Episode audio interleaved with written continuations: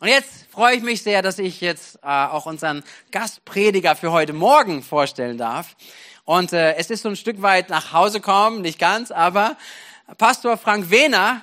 Und äh, kannst du mal auf die Bühne kommen und wir haben einen großen Applaus für ihn. Warum ist es genau nicht also es ist nicht ein ganzen Heimspiel, aber trotzdem nach Hause kommen. Frank war einige Jahre auch Pastor in Bad Kreuznach schon, insgesamt über zehn Jahre. Ähm, das war aus unserem Gemeindebund kommen, BFP, im Brothaus gab es verschiedene Phasen, wo du dort Post, Pastor mit gewesen bist. Er ist äh, aus Koblenz, dort leitet er die Equippers-Gemeinde zusammen mit seiner Frau Ramona und ganz vielen Leuten und ein tolles Team, was am Start ist. Ich durfte letztes Jahr bei euch mal sein, habe euch da auch erlebt im Gottesdienst, aber auch bei anderen Gelegenheiten. Und ich liebe es, was Gott äh, in Frank hineingegeben hat und seine Leidenschaft fürs Reich Gottes, für Gemeinde und äh, dass er heute hier ist, dass du dich auf den Weg gemacht hast zu uns. Und wir wünschen dir viel Segen, Freiheit zu predigen, was Gott auf dein Herz gelegt hat. Wir wollen echt empfangen. Okay? Hey, Gottes Segen. Frank, schön, dass du da bist. Ich dir das Dankeschön. Ja, schönen guten Morgen. Schön, euch zu sehen. Ja, in der Tat. Ähm, ich habe einige Jahre hier in Bad Kreuznach mit verbracht, äh, zu Maranatha-Zeiten noch. Da hieß das noch, hieß das noch ein bisschen anders als heute. Und äh, die ersten Treffen, die ich, wo ich hier war, da waren eine Handvoll Leute. Und einige Leute hatten mir schon gesagt, komm, das hat keinen Zweck, mach doch den Laden dicht. Was machst du da eigentlich?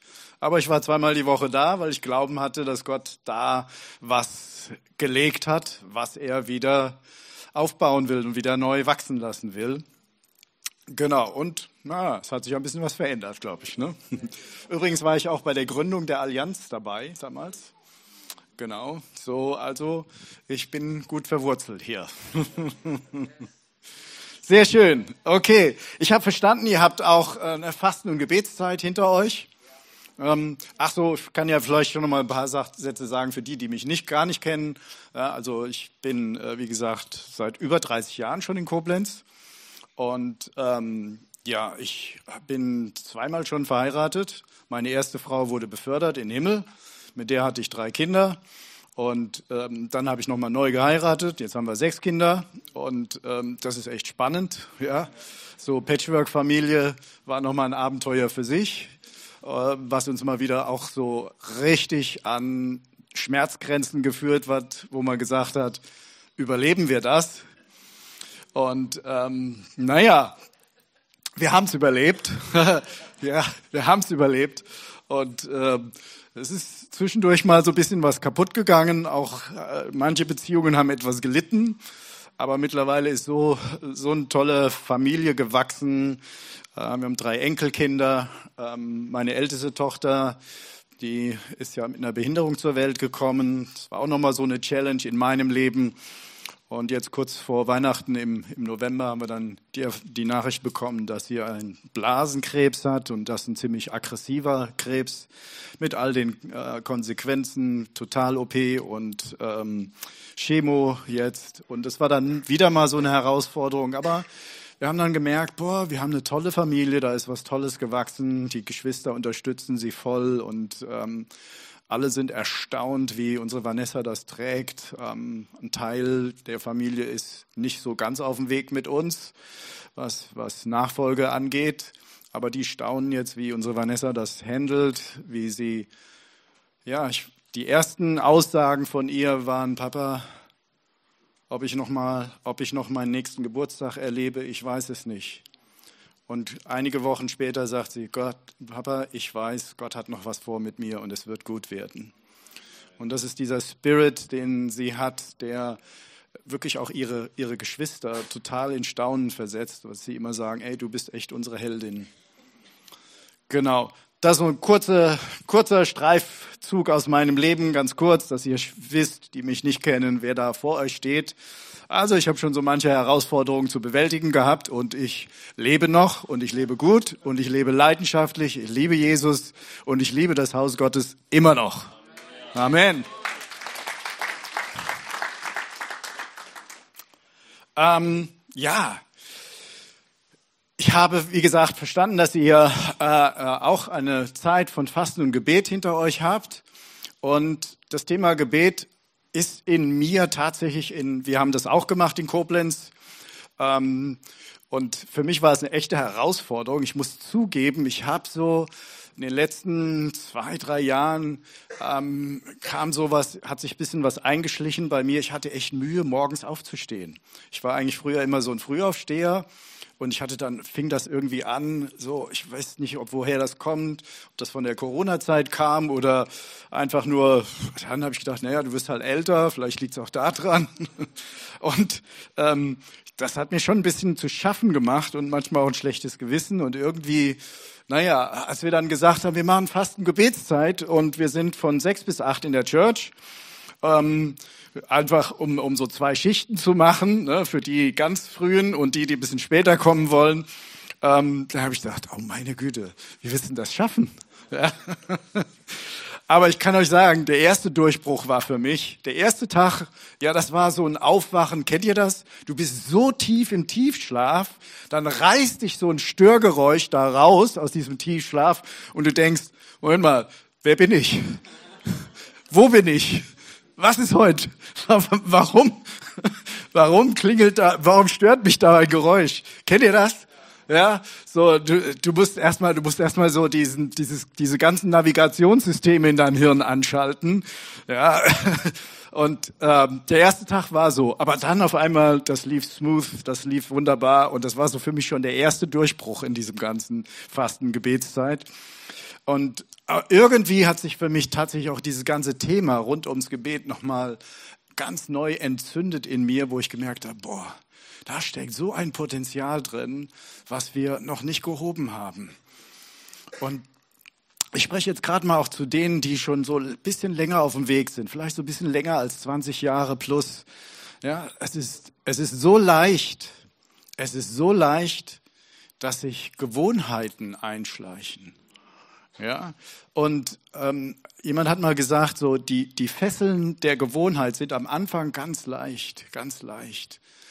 Und irgendwann werden sie so fest, dass du sie gar nicht mehr los wirst, dass du sie gar nicht mehr spürst. Du denkst, es ist Teil von dir. So wie ich gedacht habe, okay, äh, vielleicht liegt es daran, dass du älter wirst. Ha, Pustekuchen, das hat überhaupt nichts damit zu tun. Ja, aber das hat was hat, auch hat auch ein bisschen was damit zu tun. Wir wir sehen ja nicht die Welt, wie sie ist, sondern wir interpretieren. Wir interpretieren alles. Und wir interpretieren, wir haben alle so einen Algorithmus innen drin, in unserer Seele, der Dinge bewertet, sortiert und interpretiert. Ja, das sind Dinge, die wir gelernt haben. Ja, Strategien, die wir gelernt haben, wie wir mit dem Leben umgehen, wie wir mit Situationen umgehen. Und alles, was wir erleben, läuft durch diesen Filter. Und wenn wir uns das, wenn wir das nicht merken, dann werden wir von einem Filter gesteuert, von einem Algorithmus in unserer Seele, der, der, also Algorithmus, damit meine ich Überzeugungen, Glaubensüberzeugungen, Glaubenssätze, Dinge, die wir, wie wir eben halt die, das Welt, die Welt und das Leben interpretieren, dann läuft alles durch diesen Filter und Gott hat es immer schwerer durchzukommen zu unserem Herzen. Das ist die Gefahr dabei. Und das ist sicherlich auch beim Thema Gebet eine Herausforderung. Ich starte mal mit ähm, so drei Statements. Das erste Statement ist, Gott öffnet Gebet. Äh, oh, äh, Gott, Entschuldigung, Gebet öffnet das Herz. So, Gebet öffnet das Herz. Und vielleicht dient dieser Morgen heute einfach nochmal damit dazu, deine Erfahrungen aus den letzten Wochen eurer Gebetszeit nochmal zu reflektieren.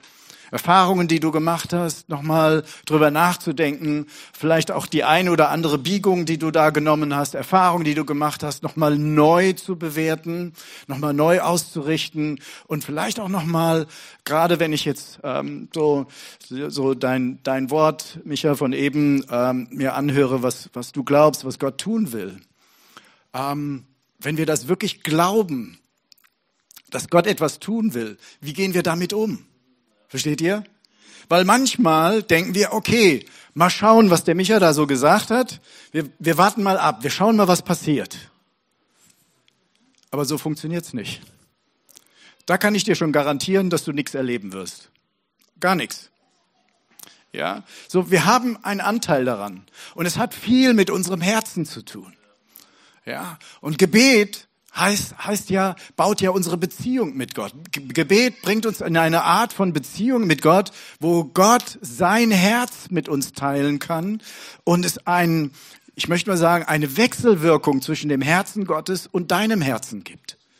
Ja, David sagt, hab deine Lust am Herrn. Er wird dir geben, was dein Herz begehrt. Das heißt, da ist eine Wechselwirkung. In dem Moment, wenn wir anfangen, die, das Angesicht Gottes zu suchen, Gebet öffnet dein Herz genau dafür, für diesen Prozess. Der zweite, das zweite Statement ist, Gebet, durch Gebet werden Siege erobert. Wenn wir so ein Wort hören, dann ist das etwas, was Gott ankündigt, was er tun möchte. Ähm, ein, ein Durchbruch, ein, ein Triumph. Aber durch Gebet erobern wir, was Gott verheißen hat. Das ist unser Anteil daran. Die krasseste Situation, die das deutlich macht, ist die Kreuzigung.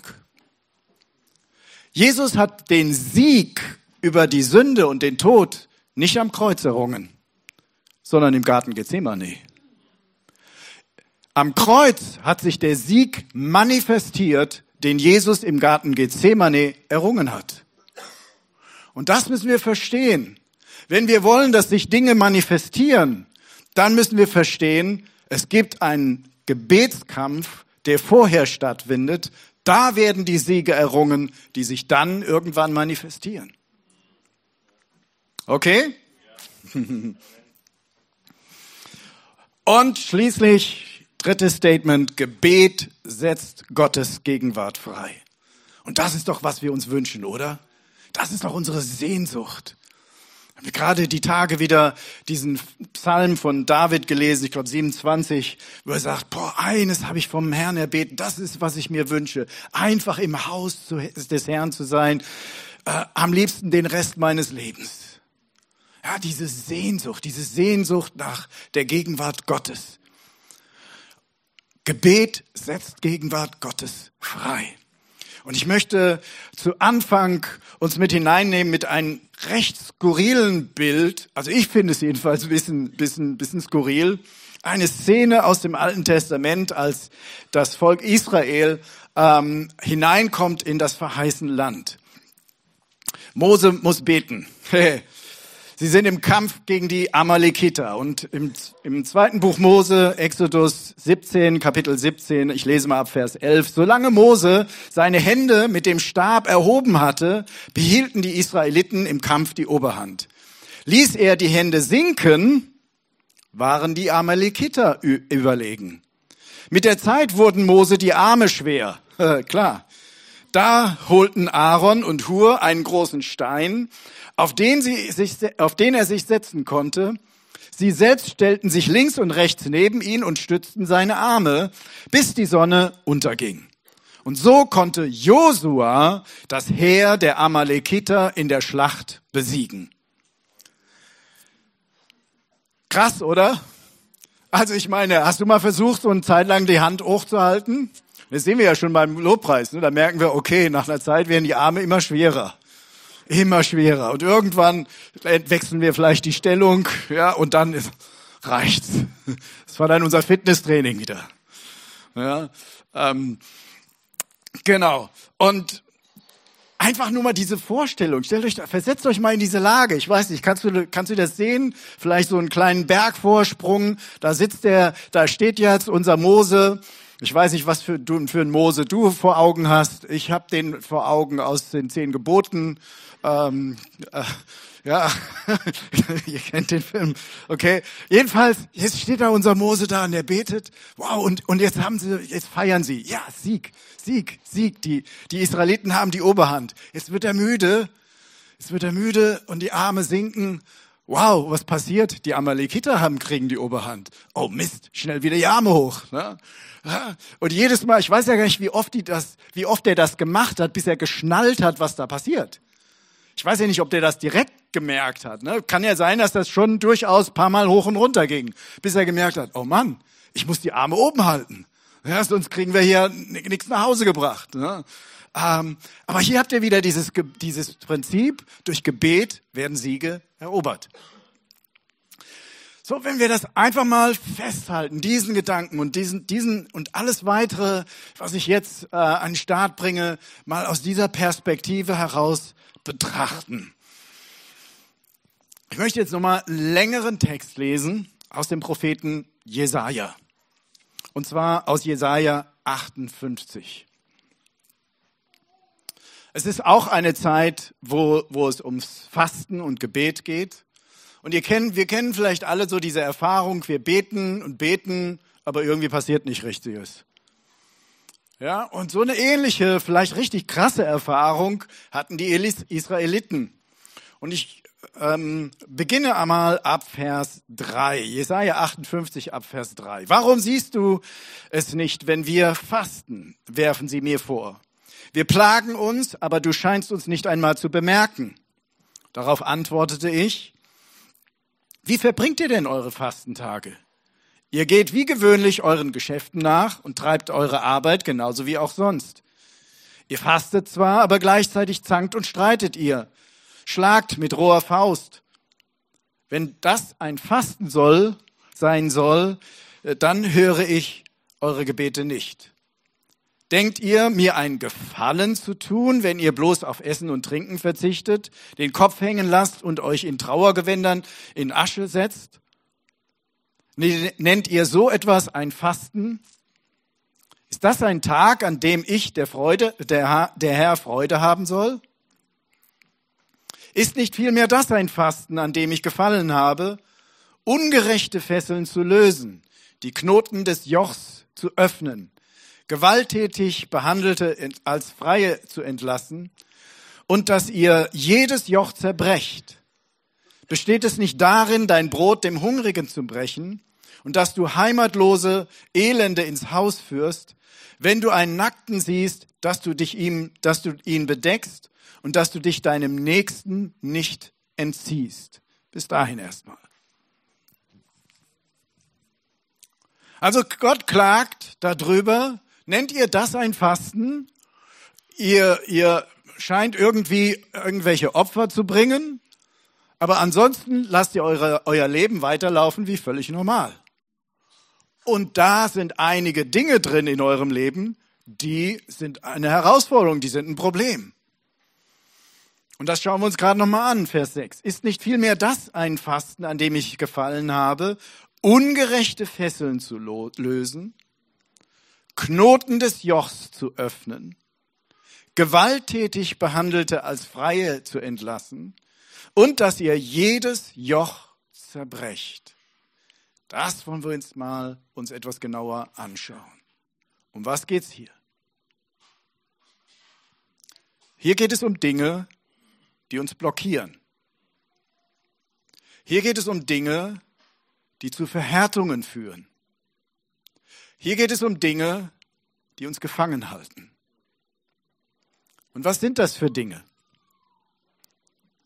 Drei Dinge möchte ich hervorheben.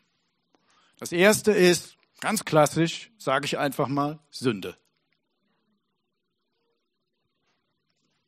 Sünde ist auf jeden Fall etwas, was unseren Zugang zu Gott hindert, bis hin blockiert. Aber was ist Sünde?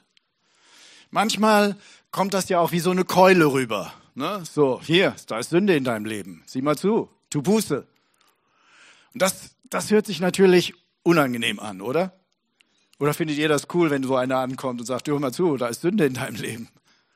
Ist uncool, mögen wir nicht. Aber lass uns trotzdem nochmal drüber nachdenken. Um was geht's denn bei der Sünde? Sünde heißt ja Zielverfehlung, richtig? Aber was für Ziele verfolgen wir denn? Wir alle, jeder Mensch hat Bedürfnisse. Und Bedürfnisse sind der Motor unseres Handelns. Und wir alle entwickeln Strategien, wie wir unsere Bedürfnisse befriedigt bekommen. Ja, brauchst ja nur mal jemanden ähm, nicht richtig grüßen und dann fängt er schon an zu denken, hat der was gegen mich? Was habe ich dem denn getan? Und überhaupt, das ist mir jetzt schon ein paar Mal aufgefallen, dass der so komisch guckt. Was ist denn eigentlich los mit dem? Was bildet der sich überhaupt ein? Ja, und sofort geht so, ein, so eine Gedankenspirale los. Was steckt dahinter? Ein Bedürfnis. Das Bedürfnis, gesehen zu werden. Das Bedürfnis, Wertschätzung zu bekommen.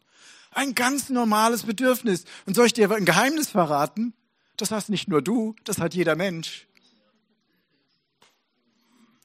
So, das Problem von Sünde ist jetzt, liegt eigentlich eher darin, dass wir Strategien benutzen, die aus, unserer, aus unserem Mangel herauskommen, die eigenmächtig äh, sind, die Gott außen vor lassen. Gott hat weh, er hat uns so geschaffen mit Bedürfnissen. Er hat dich mit all diesen Bedürfnissen geschaffen. Die Bedürfnisse zu haben ist nicht verkehrt, sondern, aber das, das Thema ist, dass wir versuchen, an Gott vorbei unsere Bedürfnisse zu erfüllen. Diejenigen, die schon eine Zeit lang so mit Gott unterwegs sind. Ich, bestimmt kennt ihr diese Erfahrung. Ihr gibt mal Phasen, da ist man näher dran an Gott und dann gibt es so Phasen, da ist man nicht ganz so nah dran an Gott. Kennt ihr das? Also ich kenne das. Ihr vielleicht nicht, ihr seid vielleicht Heiliger, aber ja. Und die wenigen nicht so Heiligen unter uns, äh, falls ihr das kennt. Ähm, aber dann habt ihr vielleicht auch mal gemerkt, wenn ihr nicht so nah dran an seid an Gott, dann fangt ihr plötzlich an, eure Seele mit Dingen zu füttern, das habt ihr vorher nicht getan. Ihr fangt an, mehr zu trinken, ihr fangt an, mehr äh, so, so, so Genusssituationen zu suchen, mehr Playstation zu spielen, mehr, mehr shoppen zu gehen, mehr weniger in der Bibel zu lesen, mehr äh, und so weiter. Versteht ihr? Und dann merkst du wieder, oh Gott, ja. Und dann kommst du wieder zu Gott hin und dann merkst du, ja, oh Mann. Und dann wird das wieder weniger. Plötzlich hast du wieder mehr Hunger nach Gott und du fängst an, Dinge loszulassen. Und du merkst, oh, das war irgendwie nicht so gut. Und das kann manchmal ein bisschen hin und her gehen. Ja? Vielleicht hast du eine Phase gehabt, du warst auf einer Freizeit, auf einer Konferenz, du hast richtig, richtig geile Erfahrungen gemacht mit Gott, du bist total brennend und, und dann kommen so diese Enttäuschungen, nach einer Zeit kommen dann die Enttäuschungen, dann läuft's nicht mehr ganz so, bist nicht mehr ganz so nah dran und jetzt fängt wieder dieser Prozess an. Du fängst wieder an, deine Seele mit Dingern zu füttern außerhalb von Gott. Und das ist genau das Thema. Das ist genau etwas, was, was uns in Schwierigkeiten bringt. Plötzlich treffen wir Entscheidungen, die nicht gut sind für unser Leben. Plötzlich ähm, gibt es, gibt es Konflikte, mit denen wir nicht mehr so gut umgehen können. Plötzlich fangen wir an, Dinge anders zu bewerten, als wir sie mal gesehen haben. Wir fangen an, Dinge zu hinterfragen, ähm, die vorher eigentlich mal klar waren. So, das ist ein Thema, ja, und das löst Sünde alles aus. Das ist das Thema. Sünde ist und bleibt eine zerstörerische Kraft. Und das müssen wir ganz nüchtern sehen. Und so, ähm, also das ist so, so, so ein wichtiger Punkt. Der zweite Punkt ist, dass wir aufgrund auch von diesem Hin und Her anfangen, äh, Überzeugungen zu entwickeln. Ich möchte mal sagen, anfangen, Lügen zu glauben. Und, diese, und anfangen, mit diesen Lügen zu kooperieren. Und diese Lügen bringen uns dann in eine Gefangenschaft hinein. Ein praktisches Beispiel. Du wirst von deinem Chef oder von deiner, deinem Freund, Partner, Ehepartner oder von anderen Leuten und irgendjemand, oder sagen wir mal irgendwo dein, dein, dein Chef oder dein Kumpel, du wirst kritisiert. Du wirst kritisiert und vielleicht so richtig heftig kritisiert. Und so, dass du denkst, boah, bin ich denn voll die Niete? Bin ich denn voll der Loser? Ja, du hast dich echt angestrengt, hast dein Bestes gegeben und dann wird alles so in Grund und Boden kritisiert. Und vielleicht machst du sogar die hast du schon mal die Erfahrung gemacht, dass das schon öfter passiert ist in deinem Leben. Was passiert? Plötzlich fängst du an, Zweifel an dir zu haben. Plötzlich fängst du an, ähm, die, diesen kritischen Gedanken über dich zu glauben. Du fängst an, negativ zu denken, fängst an, mit dieser Lüge zu kooperieren. Das ist nämlich genau das, was passiert, wenn wir solche negativen Gedanken über uns annehmen. Im Klartext heißt das, wir kooperieren mit einer Lüge. Und das führt dazu, dass wir in eine Gebundenheit, in eine Gefangenschaft kommen. Und du wirst unfrei. Und diese Lüge fängt an, dein Leben zu dominieren, zu einem bestimmenden Faktor zu werden. Das sind Themen, das sind Fesseln, das sind Knoten, das, sind, das ist ein Joch, was es gilt zu zerbrechen. Und ein dritter, ein dritter Punkt ist, also der erste war einfach klassisches Thema Sünde, wie ich es so ein bisschen ausgeführt habe. Das zweite eben die Lügen, die wir glauben, denen wir anfangen zu kooperieren. Und das dritte ist Unversöhnlichkeit. Unversöhnlichkeit produziert ein Joch. Unversöhnlichkeit bringt uns in die Lage, ja, wie soll ich mal sagen, wir fordern. Und der Geist der Forderung ist der Tod jeder Beziehung. Der Geist der Forderung ist der Tod jeder Beziehung. Wenn du in diesem Denken bist, der andere muss sich ändern, damit es mir gut geht. Der muss sich mal besser, mich mal liebevoller grüßen, ja, damit ich verstehe, aha, wir, wir sind immer noch gut miteinander. Also der andere muss sich ändern, damit ich, damit es mir gut geht. Das ist der Geist der Forderung. Und vielleicht ähm, habt ihr alle schon mal diese Story gelesen im Lukas Kapitel 18, ja, der Schuldner, der seine Schuld erlassen bekommt und eine, eine millionenschwere Schuld ähm, und geht dann hin und ein anderer, ein Mitknecht, der ihm vielleicht ein paar hundert Euro schuldet, den lässt er in den Schuldturm werfen. Er ist nicht in der Lage, die Gnade, die er erfahren hat, weiterzugeben an den, der an ihm schuldig geworden ist.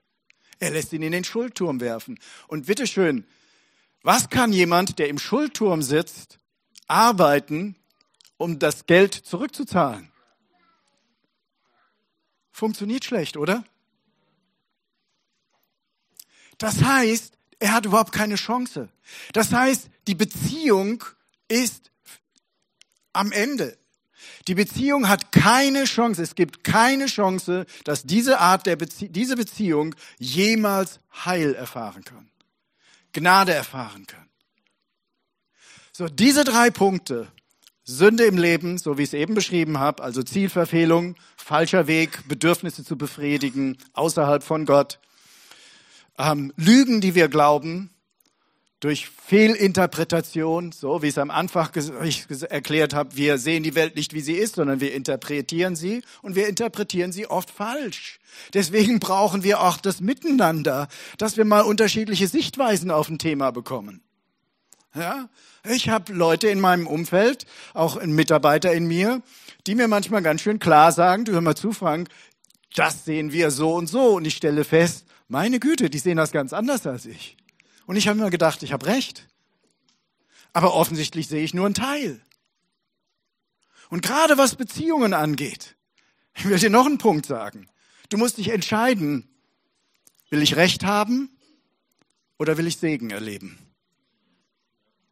Will ich Recht haben oder will ich wachsen? Will ich Recht haben oder will ich, dass unsere Beziehung wächst? Und das ist eine Entscheidung die jedes Mal neu zu treffen ist. Okay? So, das ist, wovon Gott hier spricht, wenn er sagt, es ist Zeit, besteht das, äh, besteht das Fasten nicht darin, ungerechte Fesseln zu lösen, Knoten des Jochs zu öffnen, gewalttätig Behandelte. Jetzt wirst du vielleicht sagen, ja, ich habe ja niemand gewalttätig behandelt, ich habe ja niemand verhauen. Ja, so, ähm, aber die Gewalt, geht durch die Unversöhnlichkeit aus. Das ist die Gewalt, die Schaden bringt. Ja, in den Schuldturm werfen. Seid ihr da? Come on. So, das ist das Joch, was sagt, Gott sagt, räumt es aus eurer Mitte weg. Und lesen wir mal weiter. Vers 8. Dann, wenn du das tust, wird dein Licht hervorbrechen wie die Morgenröte und Deine Heilung wird schnell sprossen. Deine Gerechtigkeit wird vor dir herziehen und die Herrlichkeit des Herrn wird deine Nachhut sein. Ach, jetzt wird's wieder besser. Merkst du? Die Sonne geht wieder auf. Dann wirst du rufen und der Herr wird antworten und du wirst um Hilfe schreien und er wird sagen, hier bin ich.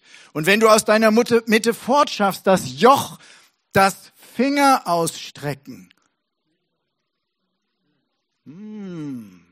Finger ausstrecken ist ein Joch. Wenn du das aus deiner Mitte fortschaffst, böses Reden, wenn du den Hungrigen dein Brot darreichst und der gebeug, die gebeugte Seele sättigst, dann wird dein Licht aufgehen in der Finsternis und dein Dunkel wird sein wie der Mittag. Das ist die Verheißung. Das ist die Perspektive. Okay? Und ich glaube, ich glaube, wenn wir, wir, wir sind ja so, wir ticken ja so, wir brauchen eine Perspektive, oder? Und, und die uns, die, die sagt, ja, das wird uns auf ein neues Level bringen. Deshalb nehmen wir das ernst, deshalb suchen wir Gott. Als ich so das erste Mal so diese Begriffe gehört habe als junger Christ, ja, wir müssen Gottes Angesicht suchen, habe ich immer gedacht, wieso müssen wir Gottes Angesicht suchen? Hat er sich versteckt vor uns? Was ist denn das? Ja, und vor allen Dingen, was ist denn das Angesicht? So ein komisches Wort. Konnte ich erstmal nichts mit anfangen. Dabei ist das ja nichts Besonderes. Das Angesicht ist einfach nur das Gesicht. Ha, oh weh, was für eine Offenbarung, ne? Ja, ja, Gott will, will uns anschauen. Gott will dich anschauen. Und er will, dass du ihn siehst. Dass du sein Gesicht siehst. Das heißt das mal ganz einfach, mit einfachen Worten ausgedrückt. Und warum müssen wir Gott suchen? Wir müssen nicht Gott suchen, weil er sich versteckt hat, sondern wir müssen Gott suchen, weil wir oft umzingelt sind von einem Dickicht von Gedanken und Emotionen, ähm, die wir über das Leben haben, die es uns einfach schwer machen, uns äh, frei zu machen und zum Angesicht Gottes durchzudringen. Ja, ihr kennt ja die, den Tempel, ne? diese drei, drei Einrichtungen, diese drei Teile. Ne? Der Anfang ist der Vorhof, dann kommt das Heiligtum und das Allerheiligste. Richtig? Und ganz oft bleiben wir im Vorhof stecken. Wir bleiben im Vorhof stecken. Da können wir, da können wir durch die ganze Motion, durch das ganze Programm gehen. Wir machen Lobpreis, wir machen, wir beten, unsere Gebete, die wir gelernt haben, die können wir auswendig schon im Schlaf auf, aufsagen. Ja, die kannst du sogar aufsagen, wenn ich dich mitten in der Nacht aus dem Tiefschlaf rausreiße, kannst du sofort deine Gebete sprechen. Haben wir alles abgespeichert und gelernt. Funktioniert. Aber es findet keine Begegnung mit Gott statt. Und das ist, was Gott hier durch den Propheten anmahnt und anspricht. Wir brauchen echte Begegnung mit Gott.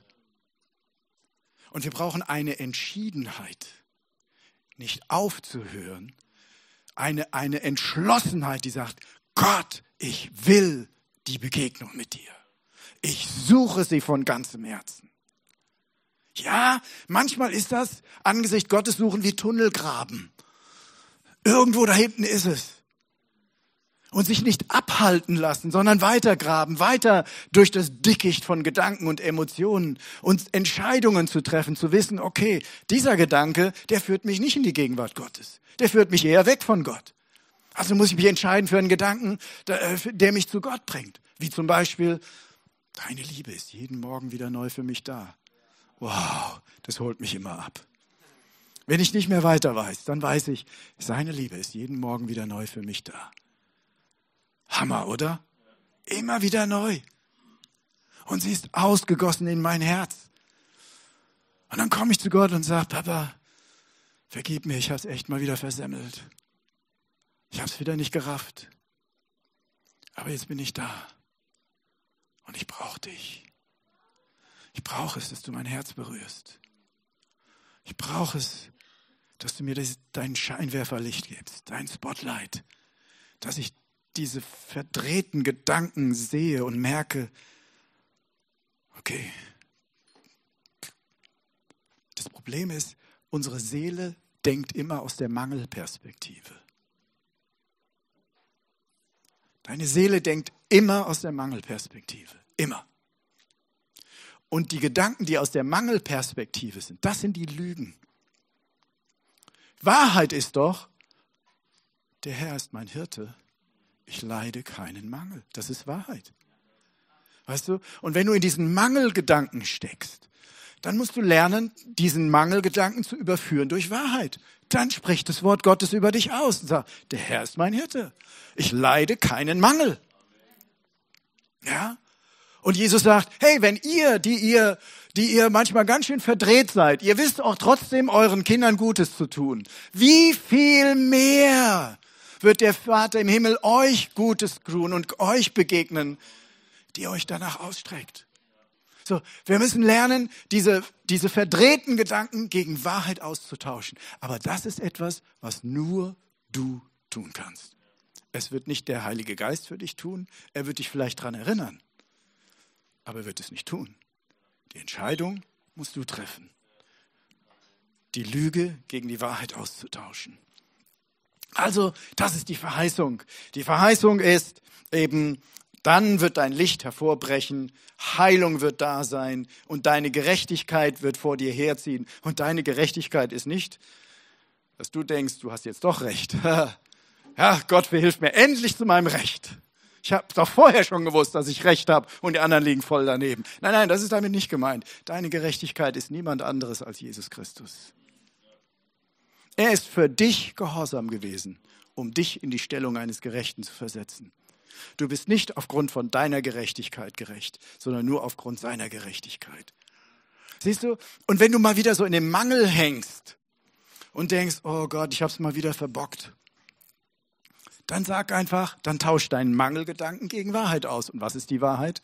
Die Wahrheit ist, Jesus, durch deine Gerechtigkeit, durch deinen Gehorsam bin ich in die Stellung eines Gerechten versetzt worden. Und schon geht es dir anders. Schon, schon änderst du die Atmosphäre in deinem Herzen.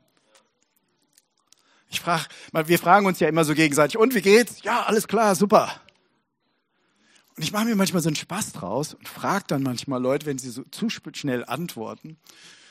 Und Michael, wie ist denn gerade so die Atmosphäre in deinem Herzen? Oh, und dann merkt man schon, uh, da wird eine andere Etage in mir abgefragt. Gelle? Und da, da will Gott dir begegnen. Da will Gott dich sättigen. Da will Gott dir etwas schenken, was Veränderung bringt. Okay? So, ein und dann geht's ja noch weiter, äh, Vers, 8, äh, Vers 11 und 12. Und beständig wird der Herr dich leiten und deine Seele sättigen an, an, still, äh, Ort, sättigen an Orten der Dürre und dein Gebein stärken. Dann wirst du sein wie ein bewässerter Garten, wie ein Wasserquell, dessen Wasser nicht versiegen. Und die von dir kommen, werden die uralten Trümmerstätten aufbauen und die Grundmauern vergangener Generationen wirst du aufrichten. Und du wirst genannt werden Vermauerer von Breschen und Wiederhersteller von Straßen zum Wohnen.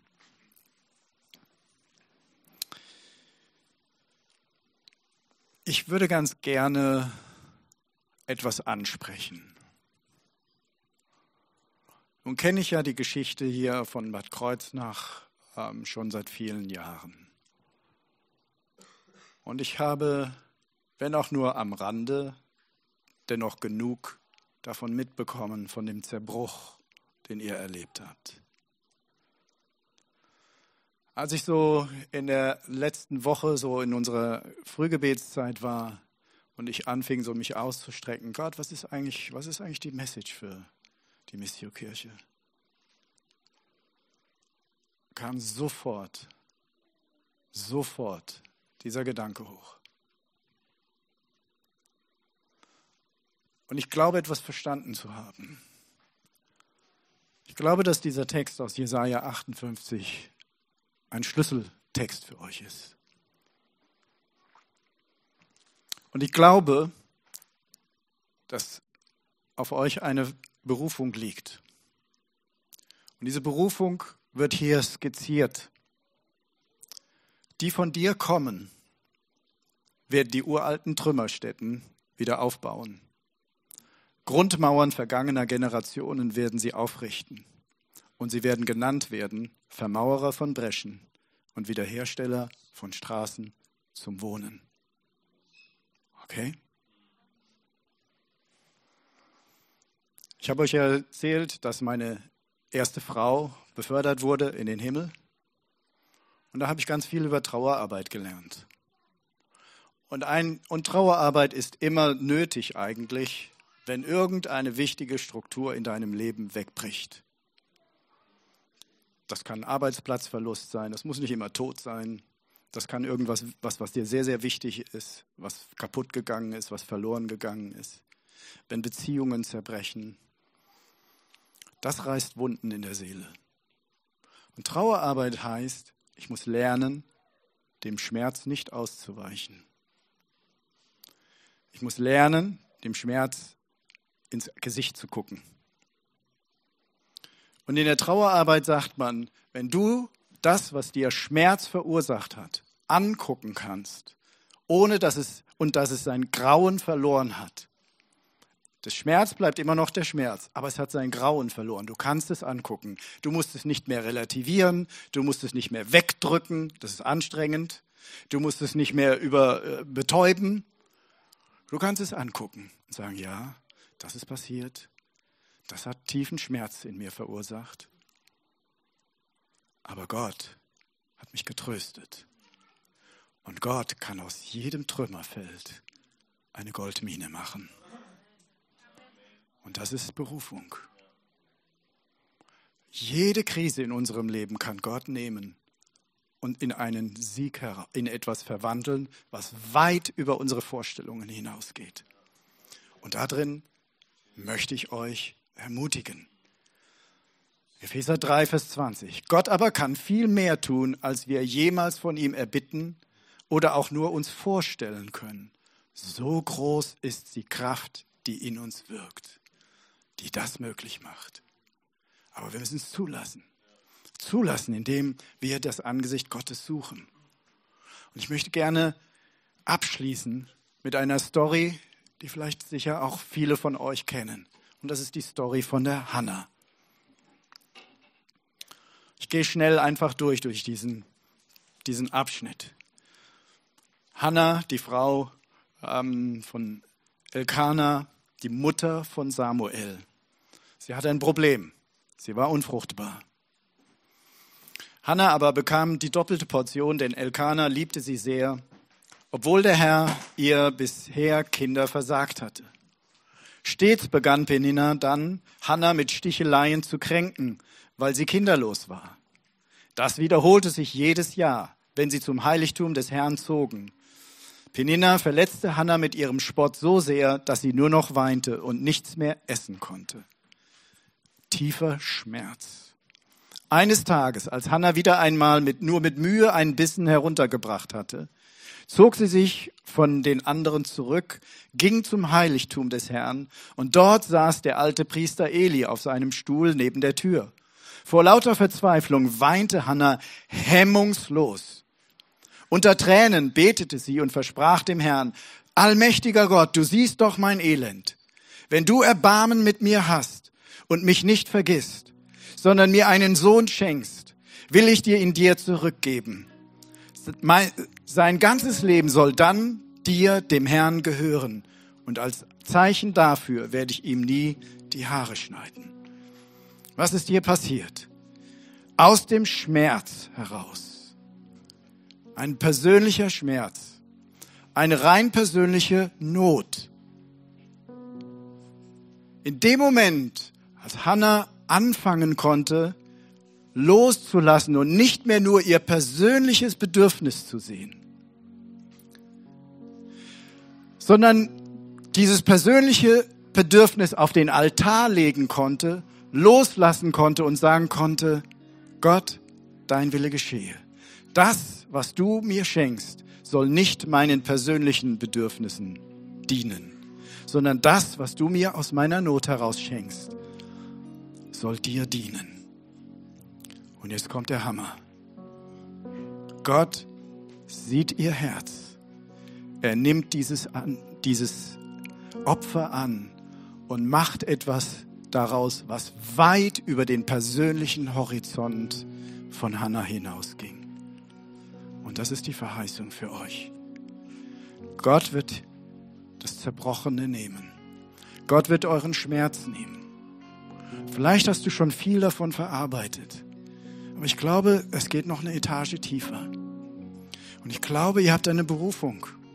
Ihr habt eine Berufung, die weit über das hinausgeht. Das, was ihr euch bis jetzt vorstellen könnt. Botschafter dieser Heilung zu sein. Botschafter dieser überwältigenden Kraft der Versöhnung zu sein, die übernatürlich ist.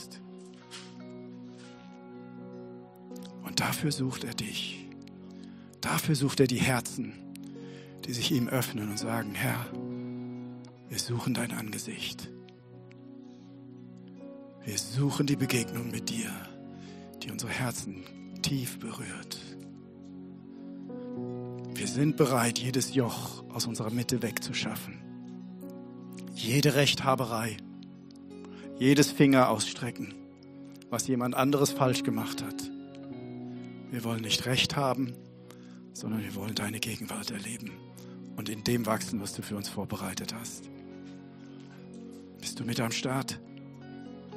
Wie wäre es, wenn wir gemeinsam aufstehen? Und ich möchte uns einladen. Ich mache das so gerne. Ich sage, Gott, ich halte dir mein Herz hin. Und dann hebe ich meine Hände, als ob ich symbolisch in meinen Händen mein Gott, mein Herz Gott entgegenhalte. Vielleicht magst du das gerade jetzt auch tun. Dass du deine Hände so hoch hebst, als ob, du, als ob dein Herz da drin liegt und du hältst es jetzt Gott hin. Herr Jesus, wir kommen zu dir. Wir kommen zu dir. Und Herr, du siehst, du siehst unsere Herzen jetzt. Du siehst die Schmerzen. Auch die, die wir versucht haben, beiseite zu drängen. Die wir versucht haben, mit Erklärungen zu relativieren. Wir halten sie dir hin. Wir klagen dir unseren Schmerz. Nein, wir nicht, wir klagen nicht an, aber wir klagen dir unseren Schmerz. Wir bringen ihn dir. Und wir bitten dich, heile du. Heile du, was verwundet ist. Nur in deiner Nähe sind wir in der Lage zu erkennen, welches Joch du meinst, was uns blockiert. Nur in deiner Nähe sind wir in der Lage zu erkennen, was du weghaben möchtest. Deshalb lade ich dich ein. Dein Wort sagt, unser Gott ist ein verzehrendes Feuer. Ich bitte dich, komm mit deinem Feuer. Brenne weg, was dich nicht meint. Überführe, heile du durch dein Feuer und setze neue Leidenschaft frei. Eine tiefe Überzeugung, den Glauben an eine neue Berufung, an eine Berufung, Botschafter der Versöhnung zu sein.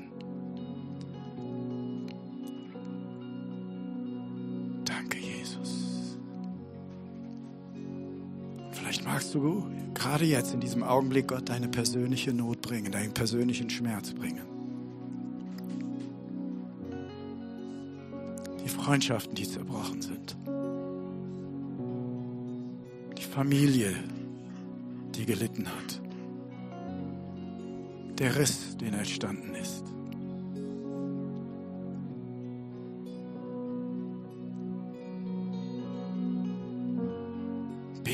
Heil mein Herz und bekenne deine Liebe, heilt mein Herz, auch in der Tiefe, in der Tiefe, wo ich gar nicht hinkomme, wo ich gar nicht drankomme. Aber deine Gegenwart, die kommt dran.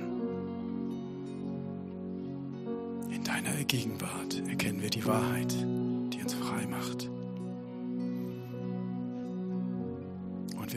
deine Gegenwart in unseren Herzen freigesetzt wird.